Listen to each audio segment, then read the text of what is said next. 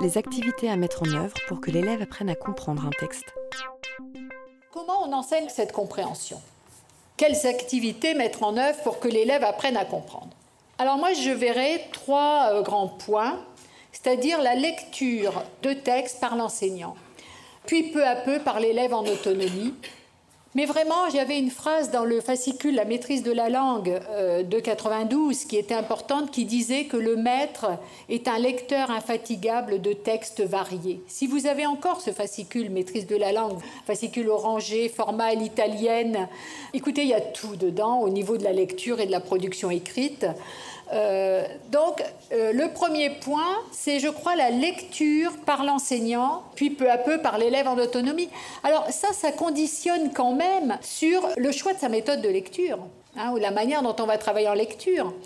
Parce que si on dit qu'il faut lire des textes, lire, lire, lire, lire des textes, puisqu'on sait que on va lire des textes riches lexicalement, on va mettre en œuvre une démarche visant à développer la compréhension, à côté, en dehors, mais il faut le faire en même temps parce qu'il ne faut pas qu'on attende que les élèves sachent décoder pour travailler la compréhension. Hein. il faut bien qu'on travaille la compréhension, mais dans ce cas-là, on travaillera à côté de la méthode centrée sur le code.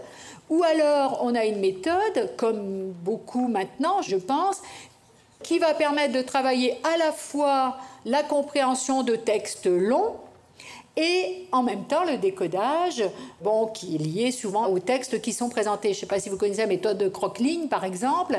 Eh bien, dans Crockling, vous avez, dès le début de l'année, un texte long, hein, c'est un album.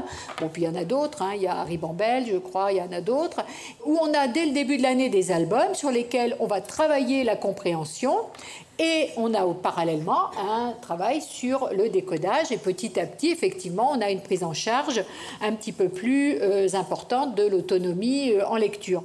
On a longtemps cru, je vous parlais tout à l'heure euh, de ce qui se passait avant le 19e siècle, mais jusqu'à une période assez récente, hein, les années 70, on pensait que du moment qu'on savait décoder, on allait comprendre, hein, ça se faisait. Euh. Maintenant, on sait que si on veut que l'apprentissage de la lecture soit réussi, il faut apprendre à décoder, mais aussi en même temps euh, apprendre à comprendre. Alors après, on lit les deux ou pas.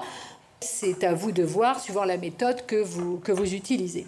Alors je disais la lecture de texte par l'enseignant, prise en charge petit à petit de cette lecture par l'élève. Mais il y a aussi l'exploitation du texte entendu ou lu autour d'éléments fondamentaux pour la compréhension. Parce que la lecture, comme ça, de texte, c'est ce qu'on va faire en maternelle, ça suffit pas. Même si on adopte une démarche hein, qui vise à développer la compréhension, ça suffit pas. Je crois qu'il faut à un moment donné euh, centrer exploiter ce texte qu'on lit aux élèves ou qu'ils lisent sur les éléments fondamentaux pour la compréhension. Et je vous donnerai là aussi une, euh, une liste d'albums euh, que l'on peut aux élèves et que l'on peut étudier suivant les différents éléments fondamentaux pour la compréhension. Et puis, il y a les situations de production écrite qui permettent de consolider la compréhension, parce qu'effectivement, quand on produit un texte, ça va permettre d'affiner, de consolider la compréhension du texte.